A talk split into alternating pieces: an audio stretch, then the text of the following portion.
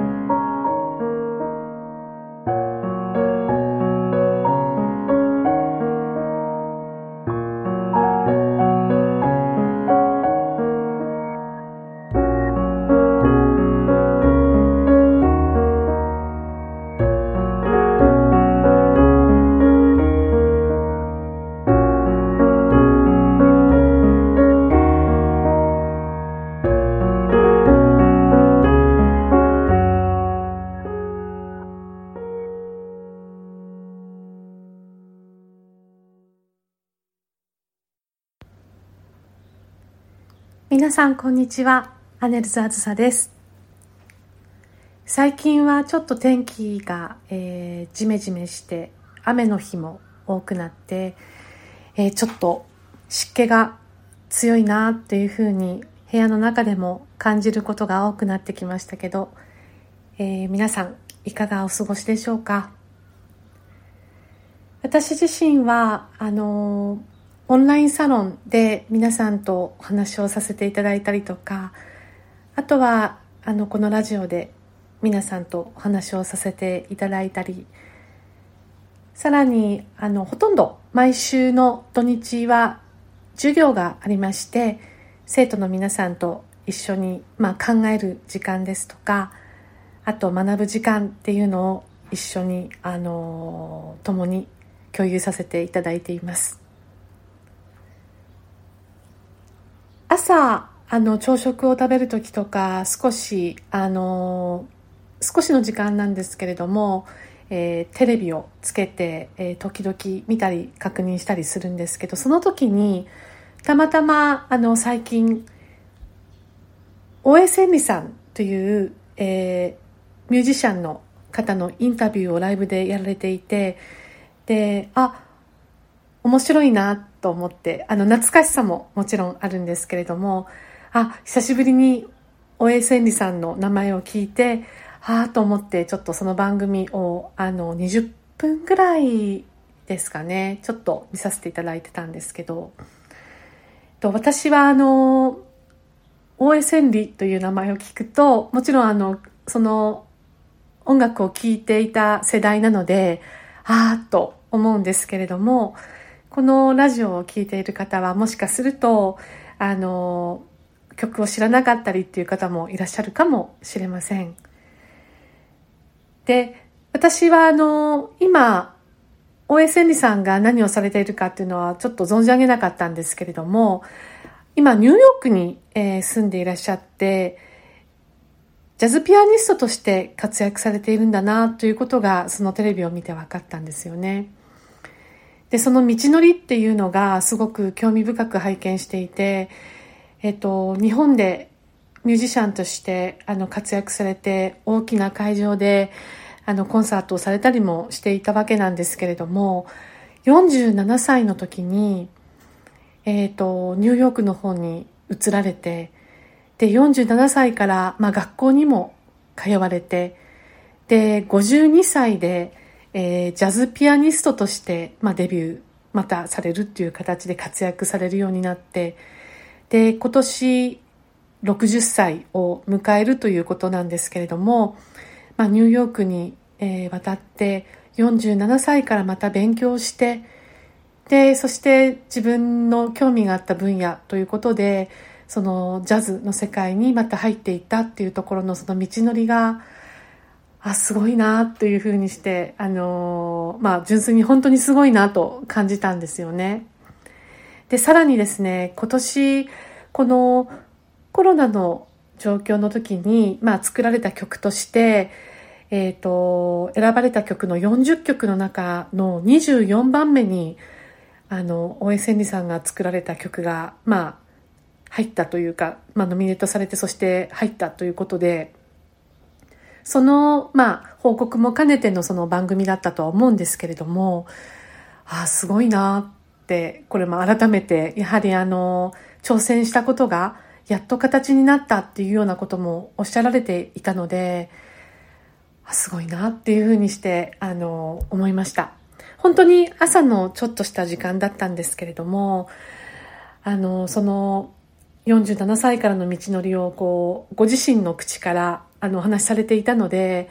それをずっと聞き入っていまして、で、60歳っていう年に対して、あの、どうですか？というようなご質問に対しては、やはりジャズの世界では、レジェンドと、レジェンドと呼ばれる人たちが、まあ、80歳、90歳でも活躍されている方が、まあ、たくさんいらっしゃるということで、60歳である自分は、まだまだベイビーなんですよっていうふうに、親千里さんがおっしゃってたのがすごくやっぱり印象に残っていて、多分角度を違ってみると、60歳という年が若いかどうかっていうのはそれぞれの、まあ、観点だとは思うんですけど、僕はまだまだベビーなんですと、やることがたくさんあって、学ぶことがたくさんあってっていう言葉をおっしゃってるっていうその姿に、あの、本当にこうやりたいことというか、向かっていかなければいけないことっていうのを見つけられて、そしてそこに邁進されているんだなということが本当にこう画面を通してもよく分かったのでああ何かこう大江千里さんの一つのその挑戦とそしてこう人生っていうかそういうのをこう見させていただいてなんかすごくこう勇気づけられたというか私自身はちょっとの時間だったんですけれどもああ目にしてそして聞くことができてよかった番組だったなっていうふうにその番組の、まあ、一部なんですけれどもそうだったなっていうふうに感じたところです。で最近まあ様々なニュースもあってあのー、ね皆さんがなんでそんな風にして不倫をするんだとか浮気をするんだみたいなそういったニュースもありますよね。でこういったニュースも、あの、私自身は、あの、見逃さずこう見ている理由は、実は、一つ一つのその起きたことっていうのは真実はどこまでどうかっていうのは、ご本人じゃないともちろんわからないとは思うんですけど、でも、客観的に出ているニュースとか事柄が、まあ、ある程度、まあ、事実に沿ったこともあるとしたならば、まあ、今回のように、こう、批判の対象になっているっていうところを、まあ、一歩一歩ちょっと引いて、どういうことなのかなって、こう、人の人生、それぞれだとは思うんで、その、一つ一つの人生の、その、起こってることっていうのをこう、まあ、見たりするとか、あの、考えてみるっていうのは、もしかしたらこういったことがちょっと、癖になってるのかもしれないんですけれども、やはり普段からクライアントの皆さんとか、相談してくださる方たちのその人生を、あのよく感じ取るもしくはお聞きするっていうのがまあ一つの仕事にもなっているので、まあ、そういった癖になってるのかもしれませんが、まあ、今回のこのニュースで私自身が感じたことは人がこう幸せであるっていうふうに感じることっていうのは本当に千差万別でまあ一つの形ではないっていうのが改めてこうよくわかるそのニュースだったというか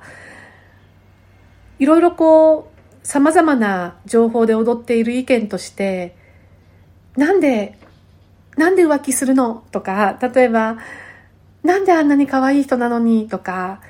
幸せで何もねあの足りないものなんてないのになんでそういうことしちゃうの？みたいなことってまあコメントとかいろんなもので上がってると思うんですけど、確かに、まあ客観的に考えると、そうですよねって、もちろん同意できるところもありますし、納得できることももちろんあるんですけど、でも角度を変えてこの話を見てみると、じゃあそれが本当に幸せの象徴なのかっていうところは、またこれ違った部分かなっていうふうに思っていて、例えば、まあ普段、安いお菓子とか100円のアイスとか200円のケーキとか、まあそういった自分が食べたいなって思ってても価格がそんなに高くないものでも、でもそれを食べることで、ああ、もう本当に幸せだなって心から感じてる人たちもたくさんいるし、私自身も例えば、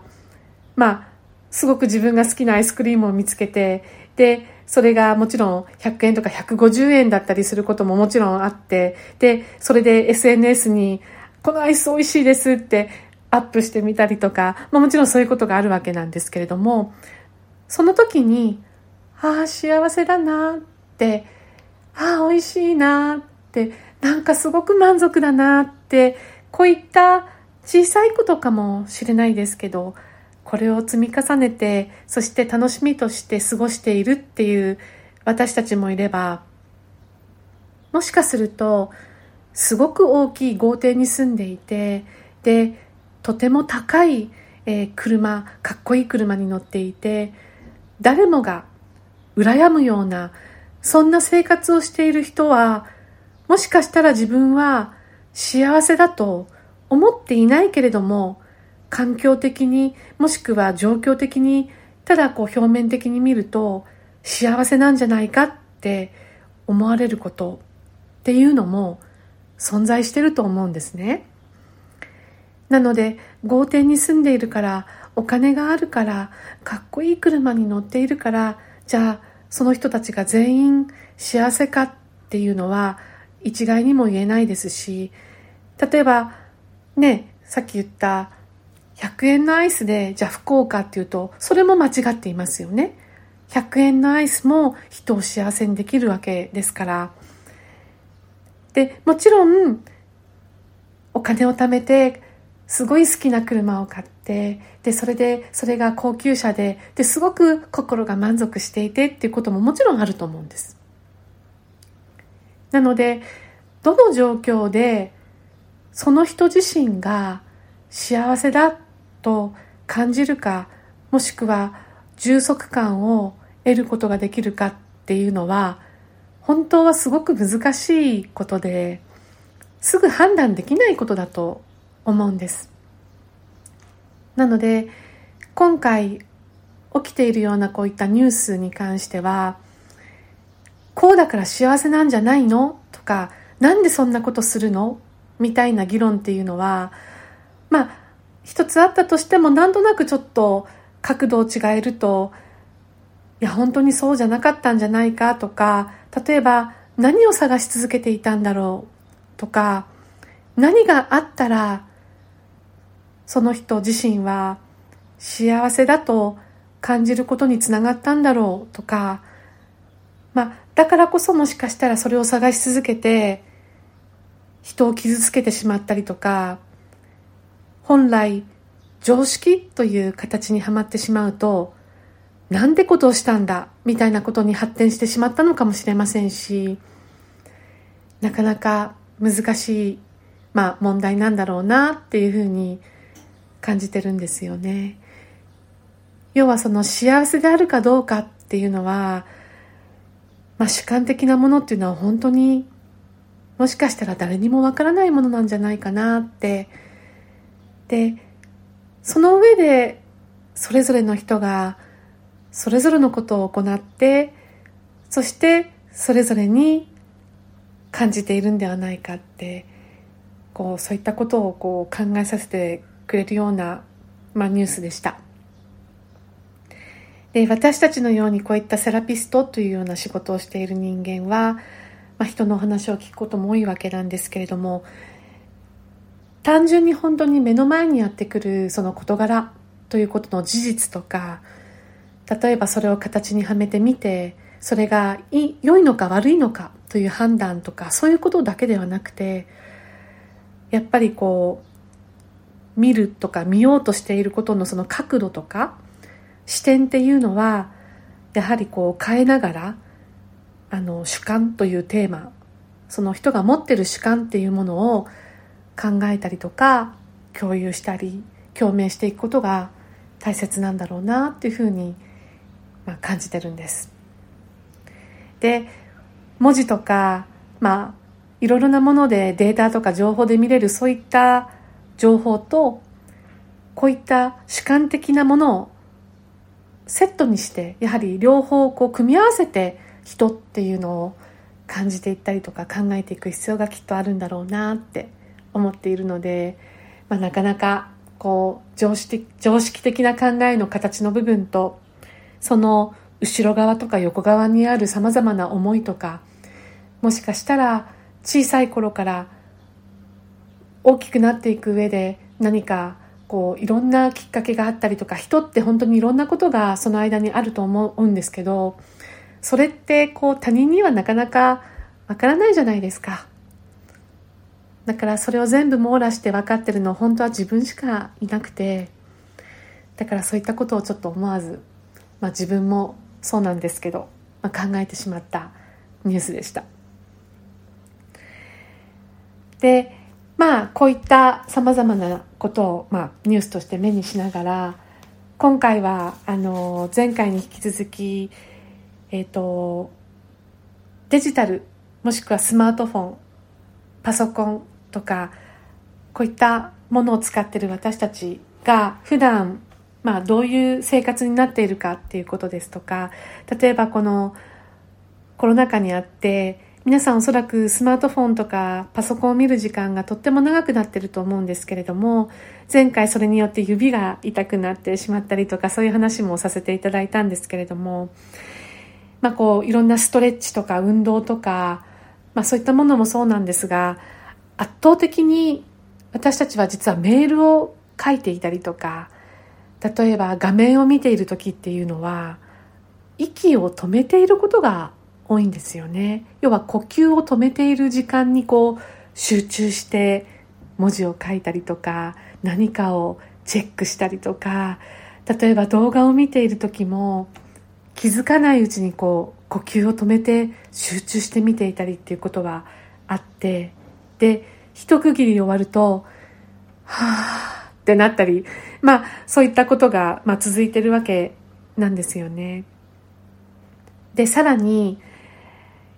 パソコンとかスマートフォンに関してはよく動かないとなんかこう再起動を続けてみたりとかあとは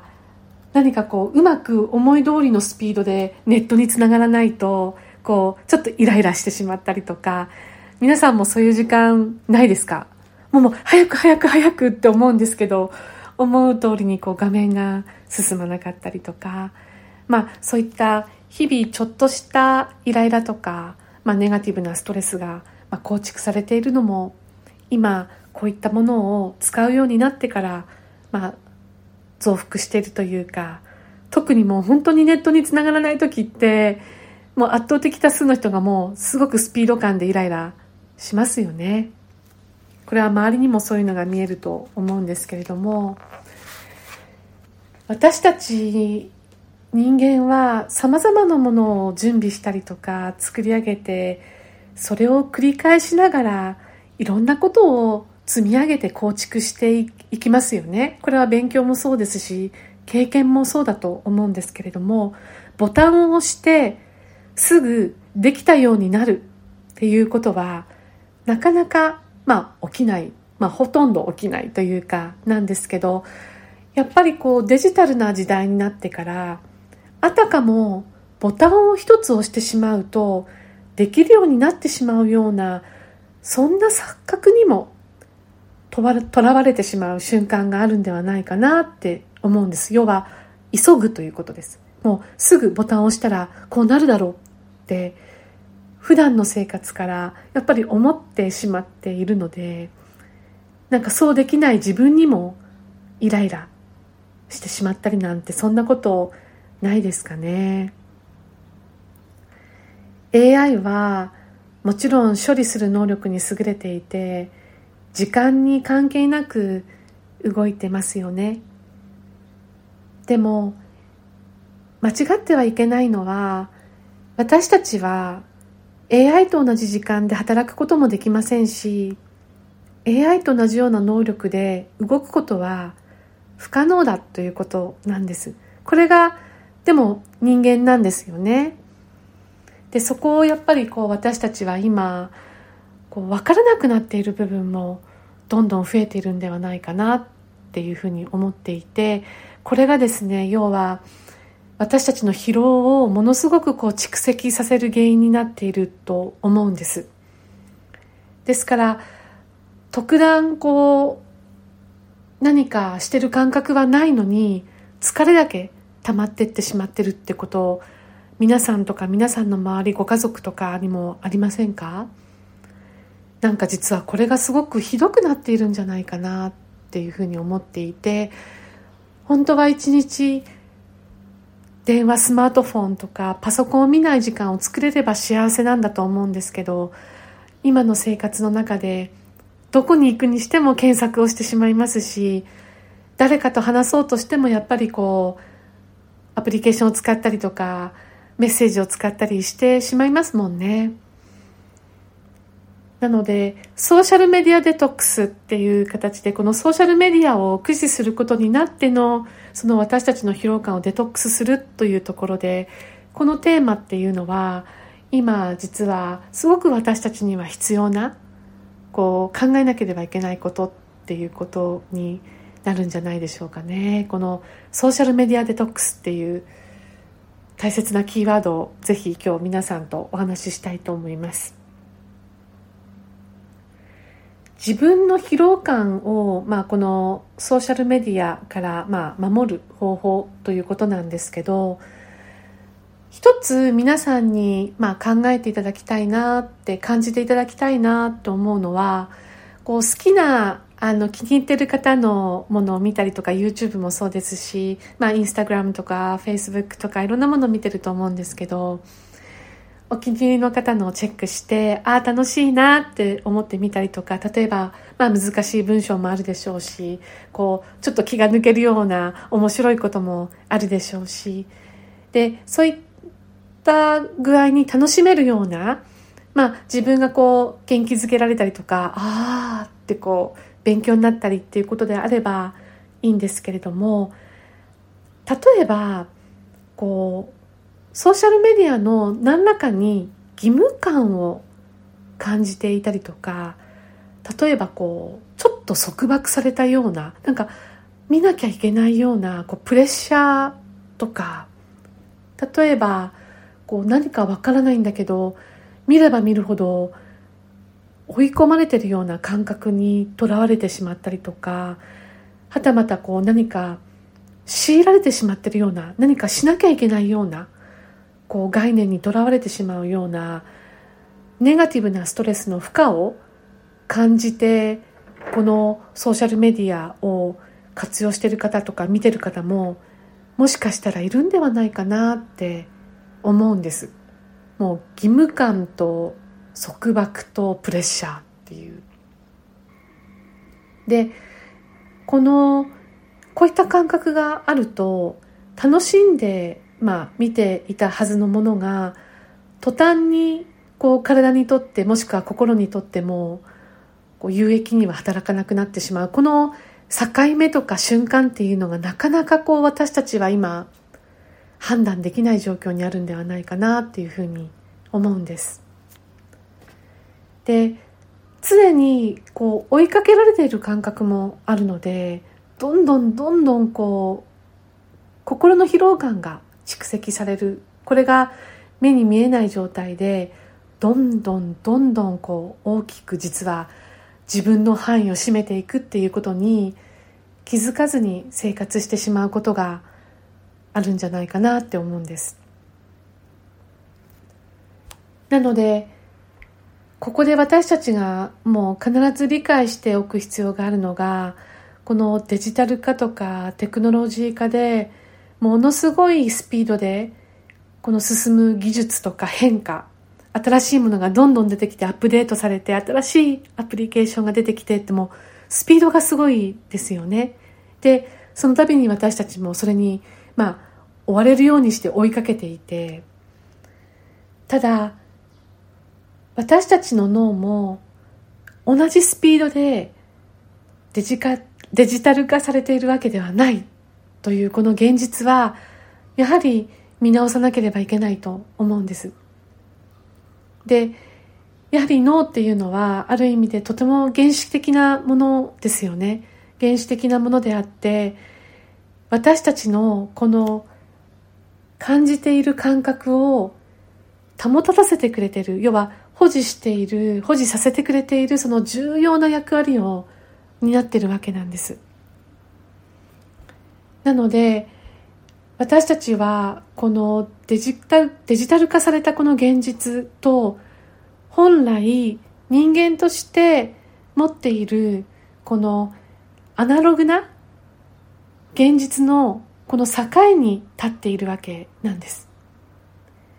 ですからこのスピード感とこのデジタル化とこのテクノロジー化とのこのスピードの進歩であたかも私たちが同じように変化しているように感じちゃうんですけど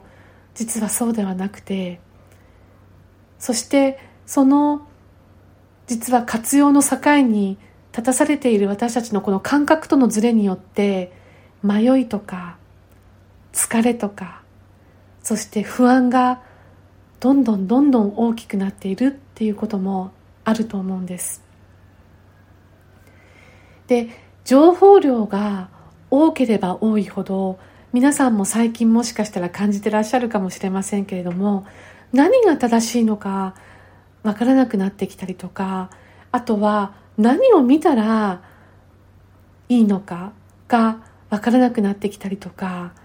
あとはもうその情報量の多さでどんどんどんどん自分が混乱してきて最後にはもう何も判断できなくなってしまうということ要は自分が持っていたこの判断力っていうことすらもまあどんどん欠落していくというような怖い状態になっていってしまうんですよね。ですからこの情報の取り方とか見方っていうことも量が多ければ多いだけいいわけではなくてまあもちろんこう多ければ多いっていうふうな見方もあるんだとは思うんですが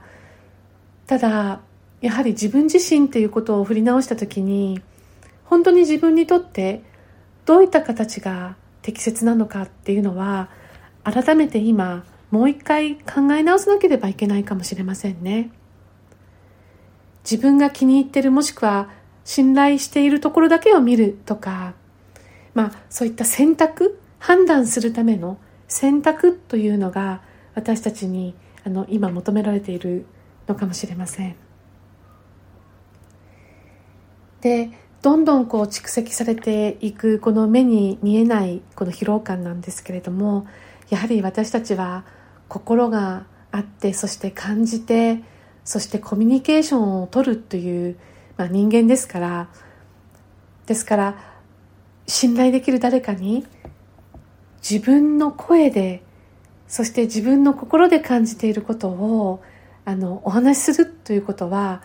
とてもアナログなんですけども大切なことなんです。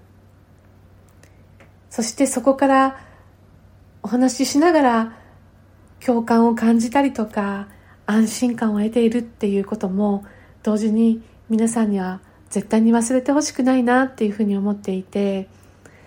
で今のこの生活の中での疲労感っていうのは決して突発的なものではなくて少しずつ少しずつ蓄積された結果っていうのが例えば体の変調として現れてきてしまったりですとか例えば心の変化として現れてきてしまったり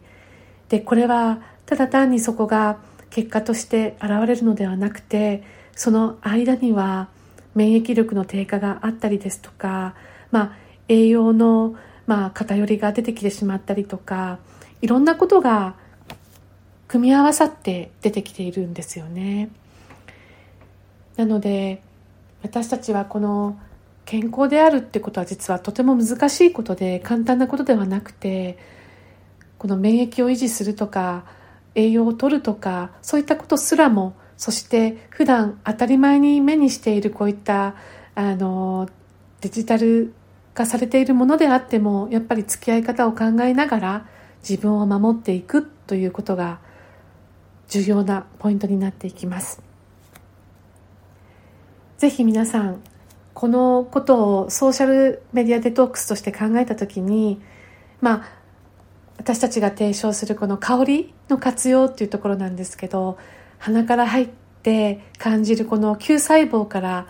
電気信号となって脳へダイレクトとして届くダイレクトに届くこの香りっていうのは私はあのアロマセラピー方向療法としてぜひ皆さんに一つでも多くの精油を感じていただいたりとか自分に合った香りを感じていただきそして深呼吸をするというこのアクションを皆さんのセルフケアとしてぜひ生活の中に取りて取り入れていただきたいなっていうふうに願っています。またあの香りを今まで感じたことがない精油というのを手に取ったことがないという方もぜひあの純粋な精油オーガニックの精油もそうなんですけれどももうハッとするようなフレッシュ感今まで嗅いだことのないようなフレッシュ感を皆さんに届けてくれると思いますのでぜひ体感いただけると嬉しいなというふうに思っています。では今日のおすすめの精油をご紹介したいと思います。え今日はですねレモンマートルです。レモンマートルは、えー、オーストラリアで、えー、生産されているんですけれどもあのつぼみがですねとっても可愛い小さいつぼみを持っていて花が咲くと白くこうふわっとした花が咲くんですね。で精油は実際にはあの葉っぱから取られるんですけれども葉っぱはですね厚みがあってしっかりとした葉っぱです。でそれを手でこうちぎるように咲くとふわっとレモン調のあのとてもフレッシュな香りがするんですけれどもお茶としてもあの飲まれていますのでもしかしたらハーブティーとして口にされたことがある方もいらっしゃるかもしれませんけれども精油もですねとってもフレッシュなあの香りがするんですね。で実は私自身も、まあ、自分の中でブームになっている一つの精油なんですけれどもレモンマートルの精油は香りをブレンドする時もあの他ではこう出せない何て言うんですかねこうフレッシュ感もそうなんですけれども実際にレモンとブレンドしてもあのレモンの香りを崩さずしてこう底上げしてくれるようなすごく心強いサポーターというかもちろんレモンマートル単品でもフレッシュな香りがするんですけれどもあのちょっとこう特徴的な精油と組み合わせてもですね香りと組み合わせてもなんかこううまく調和してくれるなんか万能な精油だなと思って私はもうなんか裏ボス的な使い方というかもう何かこう信頼できる本当に精油の一つとしてあのアイテムに加えているんですね。で直接あのレモンマートルの精油を肌に使いすぎると実はあのちょっと肌が痒くなって肌が痒くなってしまったりとかこうイライラするような感じを覚える方もいらっしゃるので実は肌の直接の使いっていうのはあのマッサージオイルとか植物油で希釈したとしても単品だけでレモンマートルを使うというのではなくて他の精油とちょっとブレンドして使っていただくのが一番いいだろうなって思っているので、まあ、入浴の際にちょっと楽しみたい方は、レモンマートルとプラス違った精油をちょっと組み合わせて、あの、適化していただけると、ドロップしていただけるといいんじゃないかなというふうに、あの、思います。これは、レモンマートルが持っている成分的にも実は少しそういったかゆみが出てくる可能性はあのありますのでそこの部分はちょっと注意して使っていただきたいと思うんですけれども香りを感じていただくこう方向として感じていただく部分には全くその注意事項はありませんのでぜひあの活用していただきたいのと歴史的にもですねあのこのレモンマートルという精油は抗菌性としてあの大変重宝されてきている、えー、精油なんです。あとはあの虫除けとしても使われてきている精油なんですけれどもマルチに私たちを守ってくれる精油として、えーと、おすすめですね。本当におすすめの精油です。で香りとしてはあのレモン調の香りだけではなくてグリーンフレッシュなあの爽快感のある香りもしますのでこう気分転換ですとかすっきりしたい方にもおすすめですし目をつぶってゆっくりと深呼吸をしていただく時にもあの活用していただきたい香りですね。ぜひ皆さん、あの、このレモンマートルはまたブログの方でも写真付きで、えー、ご紹介しますので、あの、その姿も見ていただきたいですし、ぜひ手に取ってこの精油を自分のアイテムの中にセルフケアとして加えていただけると嬉しいなというふうに思います。はい。では、あのまたちょっとジメジメしている時期は少し続くと思うんですけれども、あの皆さんぜひ健康な毎日ということでご自愛いただけると幸いですまた、えー、次第4回目で、えー、一緒にお話しできればと思いますありがとうございました。